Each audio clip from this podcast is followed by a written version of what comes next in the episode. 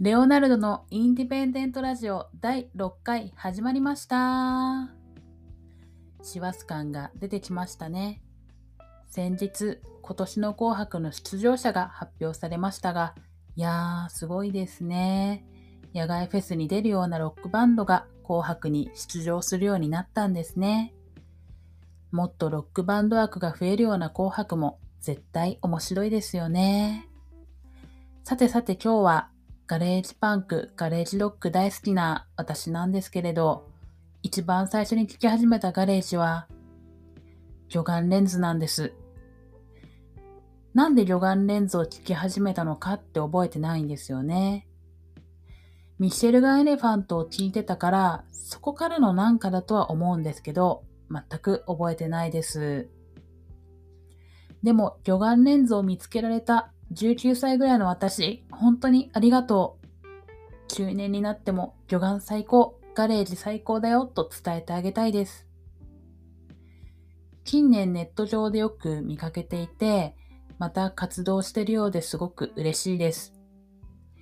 20年くらい前に1回解散してるんですけど、少しずつまたライブ活動をしているみたいで、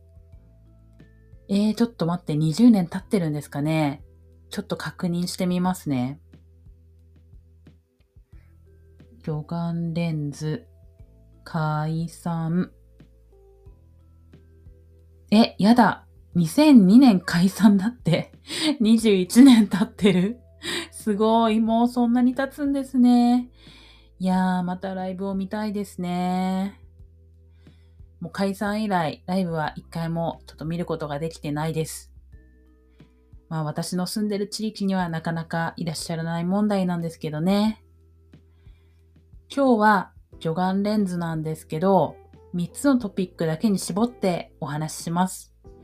もう好きすぎてエピソードとか細かいディティールとかまで語り始めたら終わらないですし、いつも靴下は赤だとか、マミーズになってタワレコ限定でシングルを出したとか言い始めたらいくら時間があっても足りませんので、ここは涙を飲んで3つのトピックに絞らせていただきました。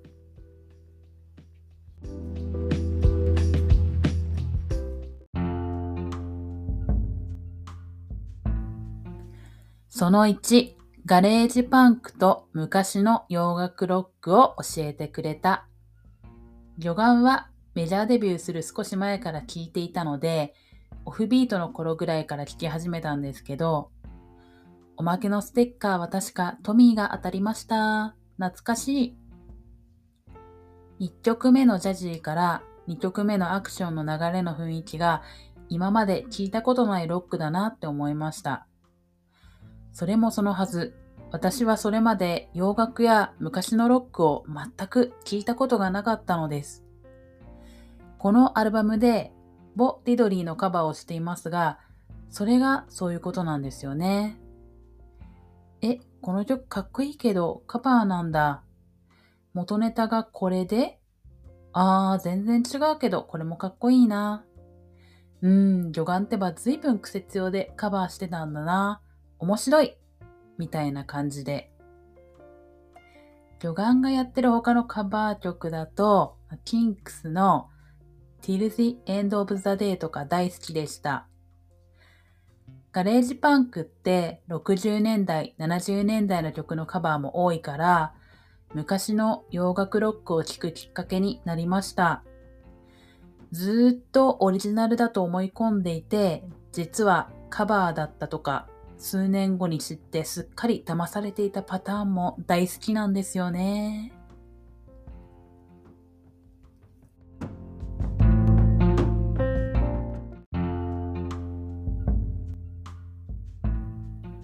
その2、魚眼レンズは圧倒的にライブバンドだね。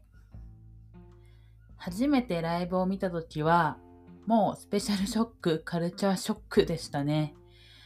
こんなに音もルックスもグリグリにガレージで、パッチとヒロキングのカールコードが絡まっちゃうぐらい動き回って暴れ回るステージング。その当時、まだあまりライブを見に行ったことがなかったので、余計にびっくりしましたね。魚眼のライブといえば、ヒロキングの MC ですよね。語尾にすべて、おーイェイハニー。ちゅうわけで俺たちバンド組んでんだけど、おーイェイハニーっていうくだりはいつも言ってたと思うんですけど、これを聞いたら、あ、ヨガのライブ見に来たんだなって思ってましたね。俺たちアートスクールでバンド結成したんだけどよー、おーイェイハニーっていうくだりもあって、これはメンバーはアートスクールで出会って結成された設定だったと思うんですけど、これこそが彼らのすべて、ロックンロールが大好きなアートスクールの友達同士でバンドを組んで勢いでやり始めた処置衝動。これなんですよね。いつまでも処置衝動。ライブは常に全力で暑苦しいくらいなんですけど、これがとってもかっこいいんです。確かライブの終盤になると、パッチが必ず、まだまだ余裕だぜって叫んでた気がするんですけど、もちろんその頃にはめちゃくちゃ汗だくになって転げ回ってボロボロになってるんですよね。この振り絞ったまだまだ余裕だぜを聞くのも大好きでした。だけどオリジナル曲はほぼ英語の歌詞だったり昔の曲をカバーしたりするところ、やっぱり大人のロックなんだなと思ってて、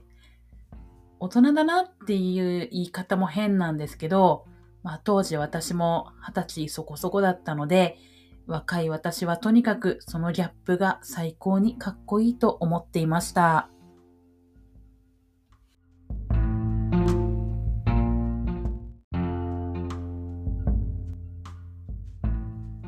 その3、どちらかといえばアメリカよりイギリス、革ジャンよりスーツが好きだと分からせてくれた。それまで洋楽をほとんど聞いたことがなかったので、ロックがざっくりアメリカとイギリスに分けられていることを知らなかったんです。US ロック、UK ロックですね。でも私は魚眼レンズを聞いて、あ、私はイギリス寄りが好きなんだなって分かりました。私は魚眼のアルバムではオフビートが一番好きです。私はこのアルバムが一番イギリスっぽいと思っています。最後の曲、Walk with My Dog が本当に60年代のバンドみたいだなって思ってます。キングレコードからメジャーデビューした時のアルバム、キングレックセッションなんですけど、このタイトルもすごくいいなって思いまして、なんとかレックセッションって彼らのルーツの60年代、70年代のイギリスのバンドみたいで、こういうタイトルでアルバムを出したかったのかなとか想像すると楽しかったですね。ちなみに メジャー移籍した時、デビューシングルのタイトルが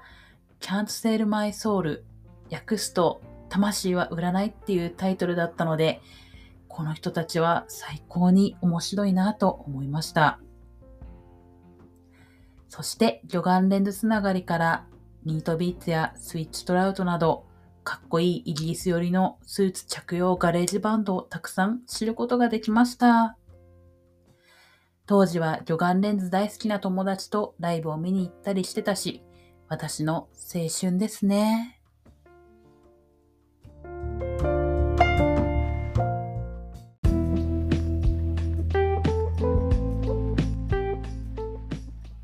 というわけで今日は魚眼レンズのお話をしたんですけど、この青春時代のエピソードがありまして、二十数年前になりますが、最後はそれで終わろうと思います。私の地元は大変に田舎で、この当時は見たいバンドを見に県外のライブハウスまで遠征に行くことがよくありました。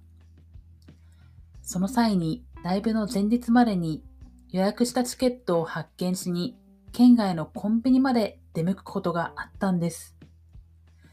というのもこの当時、私の地元には、コンビニはローソンしかなく、ローソンチケット取り扱いであればセーフなんです。前日までに一度県外に行かなくて済む。しかし取り扱いがチケットペアしかない場合は、ローソンでは発見できないので、その時は大変ですが、車を走らせて前日までに一度県外のセブンイレブンまで行っていました。予約したチケットは前日までに発見しなければいけなかったんです。当時はまだネットも普及されてなく、まだチケットは電話で予約するのが主流でしたし、スマホもないから電子チケットなんてものもないし、地元が田舎すぎてローソンしかないのが原因だったんですけどね。セブンイレブンもあれば解決した問題でしたからね。絶対に当日券が買えるライブだったらいいんですけど、買っとかないとソールドになっちゃうライブもあるじゃないですか。そんな青春時代を過ごしていましたね。というわけで自分も魚眼レンズが好きだよって方は X や各プラットフォームにお便りをいただけますと嬉しいです。来週も聞いてみようかなという方はフォローもお願いいたします。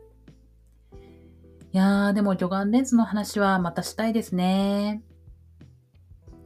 では、最後まで聞いていただきありがとうございます。またお待ちしております。